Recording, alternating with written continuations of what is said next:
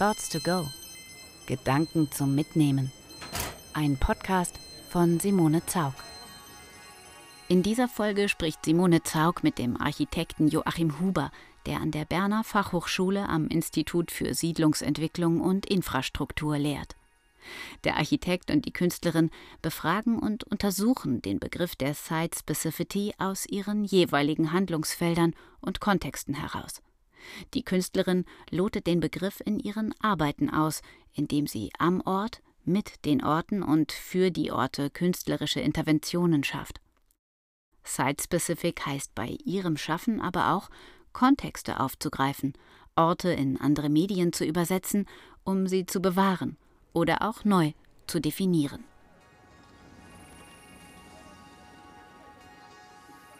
Mich würde interessieren, Joachim, inwiefern ist Architektur für dich auch eine Site-Specific Intervention? Die Architekturgilde würde sofort sagen, ja natürlich, und wir machen das seit Hunderten von Jahren. Aber es gibt eine Differenzierung. Also dieses Site-Specific, das Bauplatzspezifische, man versucht das in der, äh, vor allem in der Architekturausbildung also zu zelebrieren, dass man dort eine Essenz eines äh, Ortes auch probiert herauszudestillieren. Es gibt Leute, die äh, bringen dann dort auch den Begriff des Genius Loci noch hinein. Ich, mir ist das zu mystisch. Oder? Es gibt auch so eine reale Komponente im Moment des Site-Specific, äh, das einfach das das Spezielle einer, äh, nicht nur eines Ortes, sondern des Ortes und seines Umfeldes bezeichnet. Und wir lernen Strategien, wie man das definieren kann, wie man das analysieren kann und einbringen kann in einen Entwurf. Jetzt gibt es einen ganz großen Unterschied zu einer ähm, künstlerischen Site-Specific Intervention. Die Kunstinteraktion mit einem Bauplatz passiert oder generiert das Werk durch die Koexistenz von Werk und Künstler, der interveniert.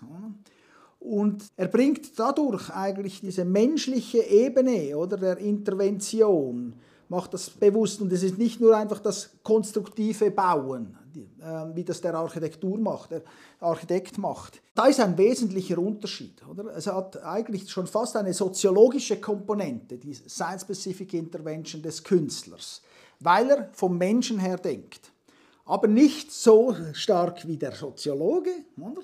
der nur vom Menschen denkt und nachher ähm, auch von der, von der Aneignung von Raum äh, ausgeht. Oder? Also, und nicht so ein konstruktivistischer Ansatz wie die Architekten, oder? Ich mache den Raum, oder? Und habe so ein, ein selbstherrliches äh, Auftreten äh, eines qualitativen Herstellers von Raum. Oder? Ja, aber also ich finde das ja sehr spannend, weil diese Site-Specific, dieses Wort wurde oder wird äh, mir oder meiner Arbeit besser gesagt auch manchmal zugeordnet, äh, um nicht zu sagen aufgedrückt. Und ich habe gemerkt, dass ich mich da gar nicht so wohlfühle, äh, weil für mich die Ortsbezogenheit eben eine Komponente ist. Und grundsätzlich man den Ort schon untersucht als Künstlerin, aber wenn ich dann ähm, mit meinen Projekten sozusagen recherchiere und Materialien sammle, dann geht es bei mir viel mehr auch um den Kontext also das, und, und um die gesamte Situation. Und das finde ich auch interessant in dem Sinne, weil das, was du vorhin gesagt hast, heißt ja auch, der Architekt geht eben sozusagen von der Kerndisziplin des Architekten, des Bauens und des Erstellens von Räumen, auch funktionalen Räumen aus. Und ich als Künstlerin habe meine Kerndisziplin, meinen Fokus auf der Kunst, die dort viel offener mit Räumen umgehen kann. Also wenn ich dann Räume erschaffe, müssen diese Räume nicht funktional sein, sondern können auch einfach sinnliche Erlebnisse und eben Erlebnisräume generieren. Ich glaube, es besteht eine äh, Chance, dass man äh, diese drei Begriffe mal ein bisschen unter die Lupe nimmt, weil Site, Specific und Interventions. Das ist ähm, wie drei verschiedene Möglichkeitsräume und die haben Chancen und Potenziale und das ist, glaube ich, auch in deinem Werk äh, eigentlich wie mit drin enthalten. Der Site, der Bauplatz, das ist der vorgefundene Platz. Also manchmal ist es ein Auftrag und manchmal wirklich ein Fundobjekt. Oder ein Spielfeld. Auch. Oder ein Spielfeld. Oder? Also, ähm, für mich ist da eine Quelle immer noch ein bisschen diese Nachkriegsinitialzündung der, der Smithsons, mit, wo, wo sie dieses, diese As-Found-Ausstellung machten oder, und das erste Mal eigentlich mit dem Vorgefundenen gearbeitet haben. Und, das, und von Comics bis zu eben äh, Ruiden, das als künstlerische Artefakte zelebriert haben und äh, eine Ausstellung gemacht haben, die eigentlich fast wie stilbildend wurde für die britische Kunstszene. Und ich finde, ich finde das Interessante, äh, dieses, äh, das Vorfinden oder die Spuren, wie kann man die integrieren in ein Werk und dort muss man spezifisch werden. Oder? Also diese Fokussierung auf das, was ich nachher als künstlerische Intervention definiere. Und beim letzteren, oder, das ist ja etwas, vielleicht auch der Punkt, wo du gesagt hast, dass das Unwohlsein kommt. Ich finde ja eben der Begriff eben nicht so schlecht für deine Arbeit, auch weil du wurdest auch schon so fast wie hin und her geschubst zwischen Videokunst wegen den Videoinstallationen und der Performancekunst, die dich nicht ganz aufgenommen hast, weil du eigentlich Videokünstlerin warst für die. Und das Interessante ist eigentlich hier, dass diese Intervention eben äh, dadurch äh, bei Site-Specific Intervention diese, dieser Akt der, äh, der Person, die interveniert, darstellt an dieser Schnittstelle zwischen dem Performativen aber, und nachher auch der Installation, die ihr ja eben auch macht. Oder gerade in Arbon, genau. wo du das angedeutet also hast.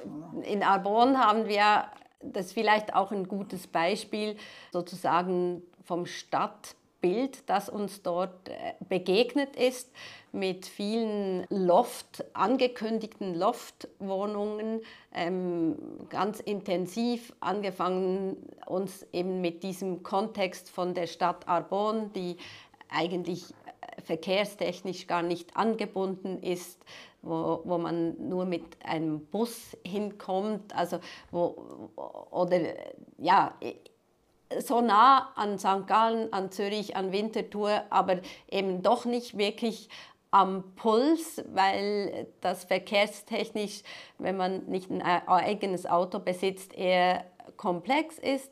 Und gleichzeitig wurde aber diese alte Industriestadt sozusagen zuerst mal medial angekündigt, umgewandelt in einen Wohnraum, wo man aber davon ausgeht, dass eigentlich ein Mensch viel Raum braucht, aber seine ganze Arbeit beschränkt sich auf das Format von einem Laptop.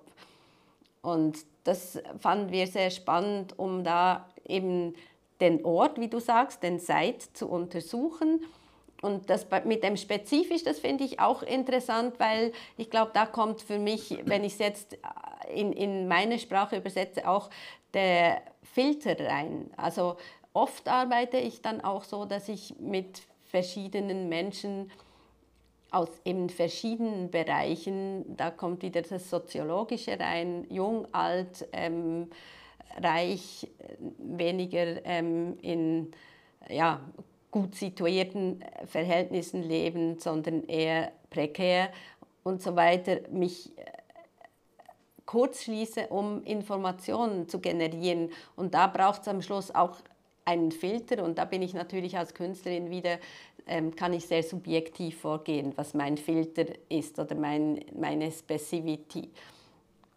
Und das äh, unterscheidet wahrscheinlich auch wieder die Architektur auf der anderen Seite, glaube ich, eben, ist es auch sehr spannend, wie sich die verschiedenen Medien bedingen.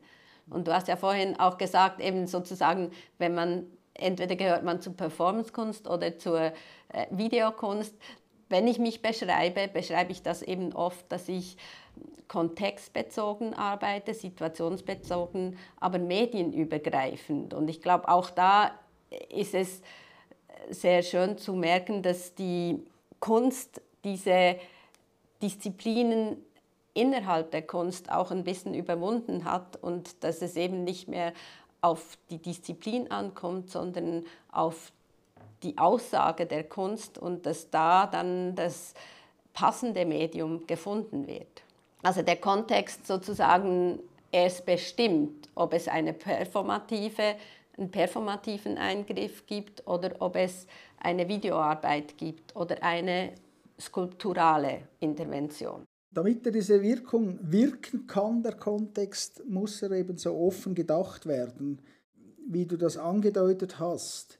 In der klassischen äh, Architekturbetrachtung ist der Kontext eine Nachbarschaftsbeziehung.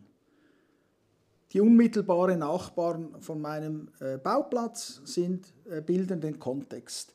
Das hat sich äh, natürlich etwas äh, verändert auch. Heute äh, untersucht man Kontexte auch mit GIS, mit Geographical Information System wo unheimlich viel äh, Information dann auf so einen Nachbarschaftsraum einstürzt. Aber ein wirklich etwas erweiterter Kontextbegriff kommt wirklich etwas aus der etymologischen Wurzel des Begriffes, nämlich das Kontextere, das Verweben, das Interweben von verschiedenen ja, also beim Weben Fadensträngen, oder? Das können narrative Fäden sein, das kann irgendwelche äh, Informationsschicht sein. Ein dicht gewebter Teppich ist ein mehrdimensionales Objekt und nicht nur eine Fläche. Und wenn man den Kontext beginnt so zu deuten, dann äh, wird es interessant. Also, da kann auch die Architektur lernen von der bildenden Kunst oder durch diese Erweiterungen, wenn eben Dinge mit integriert werden, die wir als Architekten durch unseren disziplinären Fokus gar nicht wahrnehmen. Oder? Er ist nicht auf unserer Checkliste drauf. Und das ist, äh, du hast den Begriff Filter gebraucht, oder? dass du einen Filter generierst, mit de dem du arbeitest. Und das ist eben nicht der Filter der Architekten, sondern es sind vielleicht ein Filter, dass Töne hörbar werden, die normalerweise nicht hörbar sind. Es gab letztens ein äh, Interview in den Medien mit äh, Hans Zimmer, der Hollywood-Soundtrack-Komponist. Und der hat sich geärgert, dass einer seiner Filme angekündigt wurde in der Planung als äh, Kinofilm und dann durch die Dominanz der äh, Streaming-Angebote und Streaming-Firmen werden heute aber immer mehr Filme direkt in die Streaming-Angebote geliefert und dann hat er die Hände verworfen und gesagt, dann hätte ich gar kein Orchester nehmen müssen, dann hätte ich alles mit dem Keyboard machen können, oder? Und er hat nachher Anrufe von Leuten gekriegt und die gesagt haben, es fehlen zehn Sekunden Musik. Und da musste er antworten, nein, die sind komponiert, aber in einem Frequenzbereich, den du nur im Kino hörst. Das heißt, die Wahl des Mediums ist wahnsinnig wichtig, damit man eben das hört, was intendiert wird zu hören. Und ich wollte das als Beispiel für so einen Filter bringen. Oder? Also ähnlich wie Wale in anderen Frequenzen äh, singen unter Wasser, filtert der Künstler auch andere Frequenzen raus für seine Intervention. Oder? Und ich würde nun mal sagen, hütet euch vor den Architekten, liebe Künstler, weil die plündern euch nur. Oder? Wir wollen das missbrauchen für unsere erweiterten Kontextbegriffe, wo wir dann eine Lösung haben, nämlich die Lösung heißt bauen. Und das künstlerische Repertoire geht da zum Glück ein bisschen weiter. Ich finde das sehr wichtig, dieser Filter, also dass der nicht als Zensur gelesen wird, sondern das ist im Grunde genommen eben ein spezifisch machen. Es ist eben nicht, ähm, es ist sozusagen ein durchlässiger Filter und es ist ein Filter, der auch geht bei, bei mir, bei jedem Werk wieder neu entsteht. Und den gibt es nicht vorher. Also es ist eben keine Checkliste, weil das entspricht nicht meinem Arbeiten. Ich begebe mich sozusagen immer wieder neu in den nächsten Zeit, in den nächsten Ort hinein. Und der Filter bzw. die Kriterien, wenn man ein anderes Wort braucht, die ergeben, entwickeln sich auch erst durch das Forschen und die Auseinandersetzung mit dem Ort. Und das ist auch sehr schön, dass du das Beispiel vom Hollywood-Komponisten und vom Sound gebracht hast, weil das ist nämlich eine weitere, ein weiteres Medium, das ich teilweise dann auch merke, okay, dieser Ort verlangt gar nicht nach Bildern, sondern der verlangt nach einem Soundtrack zum Beispiel ähm, ohne Bilder, wo der Betrachter bzw. das Publikum dann die Bilder selber generiert. Und insofern eben verschieben sich diese Kriterien und, und diese Punkte, die ich eben herausfiltere, von Ort zu Ort. Und ich glaube ja, dass, dass im Moment oder in den letzten 50 Jahren sich auch eben der Kontext verschoben hat. Gerade wenn man die urbane Entwicklung anschaut, aus meiner künstlerischen Sicht merke ich auch, dass wenn man Kunst im öffentlichen Raum, Performance im öffentlichen Raum zum Beispiel anschaut, dass in den letzten drei Jahren während Corona der Kontext für Performance im öffentlichen Raum sich verschoben hat, weil sich die ganze Gesellschaft auch anders im öffentlichen Raum bewegt. Und das finde ich auch total spannend, weil wir ja ganz viele Fragen haben, die sozusagen bei der Nachbarschaft, die du erwähnt hast, die für den Architekten sozusagen der erste Kontext ist, sich bis in den virtuellen Kontext bewegen. Und mich würde da interessieren, also äh, eben wie verschiebt sich der Kontext bei den Architekten, die sich jetzt mit der Entwicklung der Stadt äh, auseinandersetzen? Oder wie öffnet sich der Kontext? Weil das Verweben ist ja das eine, aber den Kontext auch nicht zu eng weben, damit er eben in alle Dimensionen wachsen kann. Ja, in den letzten Jahren war relativ lange diese Entwicklung dominiert durch die Digitalisierung und Virtualisierung vom Umgang mit der Raumwahrnehmung. Ich wollte beim Projekt Arbon eigentlich schon, ich wollte dort sagen, ihr habt eigentlich ein Simulacra geschaffen. Aber Simulacra wurde besetzt äh, sehr stark durch die virtuelle Welt in den letzten Jahrzehnten. In Baudrillards eigentlich Urin Idee ist unsere Realwelt eigentlich auch ein Simulacra, so wie wir sie heute leben. Also deshalb heißt das zentrale Buch bei ihm auch Amerika. Oder?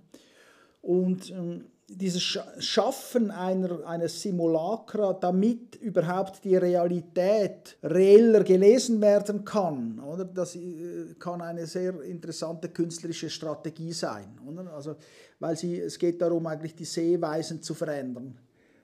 Und ähm, das macht man nicht per se im äh, virtuellen Raum, sondern es ist eigentlich auch ein Realraum, den man eben schafft als Intervention. Und jetzt in, in der Architektur, oder, wir haben uns lange, hat die Digitalisierung mit allen neuen Mitteln, also bei uns auch mit Building Integrated Modeling oder mit BIM, mit der Interaktion eben zu GIS, also alle diese auch neuen Begriffe, die hereingekommen sind, haben den Raumbegriff sehr stark durch diese Entwicklung angetrieben. Und die nächsten Isms, die jetzt kommen, sind doch relativ äh, stark auch durch die Krisen, durch die wir jetzt im Moment durchgehen, auch geprägt. Corona, Klima und den Krieg in Osteuropa oder in der Ukraine. Also ein Beispiel, während Corona, losgelöst eigentlich unmittelbar vorher, aber nachher thematisiert sehr stark in Corona, war eben das Modell der 15 Minuten Stadt in Paris. Mhm. Und äh, das ist ein sehr interessantes Modell, in dem Quartiere eigentlich in Bezug auf Erreichbarkeit nicht nur was Wegstrecken anbelangt, sondern auch bezüglich Infrastruktur, dort die klassische Infrastruktur der Versorgung, Versorgung mit Bürokratie, Versorgung mit Gesundheit, Versorgung mit Lebensmitteln, Versorgung mit Bildung aber eben erweitert gedacht auch bezüglich der ganzen Aneignung und Nutzen der öffentlichen und halböffentlichen Räume. Ähm, hat das eigentlich ein sehr interessanter, erweiterter Blick auf den Kontextbegriff jetzt ergeben. weil äh, diskutiert wurde, ist das eine Lösung während Corona, oder? Wir dürfen nur halb raus in gewissen, gerade in Frankreich und Italien, man darf für, zwölf Minuten raus, um eine Joggingrunde ums Quartier zu machen oder den Hund äh, auf die Gasse zu bringen und dann wieder zurück in die Quarantäne. Das ist natürlich auch eine Rückeroberung äh, der Nachbarschaft, des, des Lokalen oder? gegenüber der ganzen eben virtuellen Globalisierung, die vorher so das große Credo war. Da steckt für die Architektur steckt da einiges drin, vor allem wenn es jetzt eben mit der Klimadebatte äh, kombiniert wird, die auch ein neues äh, Paradigma hat im Moment und das ist die Kreislaufwirtschaft. Das gibt neue Kombinationen für diesen Kontextbegriff und für die Thematiken. Also für uns Architekten ist das eigentlich seit langem das erste Mal, dass es nicht stilabhängig ist? Sondern dass das eigentlich Paradigmen sind, die grundlegend unser Verständnis im Umgang mit dem gebauten Raum verändern können, wo es sogar gewisse Sachen gibt, wo wir keine historischen Vorbilder kennen. Deshalb sind wir da an einem, einem neuen Moment, wo wir dann eben umso mehr plündern, auch in der Kunst. Also ich finde das ein wirklich auch für mich ganz, ganz wichtiger Punkt, der mich auch zu diesem Medium Podcast geführt hat. Eben diese Überlagerungen von neuen Paradigmen, die wir bewältigen wollen auch und die eben auch voraussetzen, dass wir den Kontext wirklich so sehen, dass wir den nicht nur analysieren, sondern dass wir den so für uns aufbereiten, dass wir zu handelnden Personen in diesen Kontexten werden. Und diese, also du hast das sehr schön gesagt, diese 15 Minuten Stadt, die wird auch zum Beispiel in Berlin bin ich in einer Zukunftskonferenz mit dabei und da ist es auch immer wieder Thema. Und gleichzeitig, wenn ich die Generation meines Sohnes anschaue, ist natürlich das Global Village. Und wir haben vor unserem Gespräch auch über der Line diskutiert. Also diese globalen Informationen, die werden eben auch alle kontextualisiert und miteinander verwoben. Und insofern schlage ich einfach vor, dass wir sozusagen den Paradigmenwechsel in einem nächsten Gespräch nochmal von Grund auf uns dem Thema widmen, sozusagen irgendwo zwischen der 15-Minuten-Stadt und dem Global Village oder wie wichtig ist eine randlose Stadt für eine Kohabitation von Mensch und Natur und würde dir hier an diesem Punkt ganz, ganz herzlich danken für den ersten Podcast mit Joachim Huber und bedanke mich auch beim Publikum fürs Zuhören und verabschiede mich für heute von euch. Danke vielmals, wunderbar.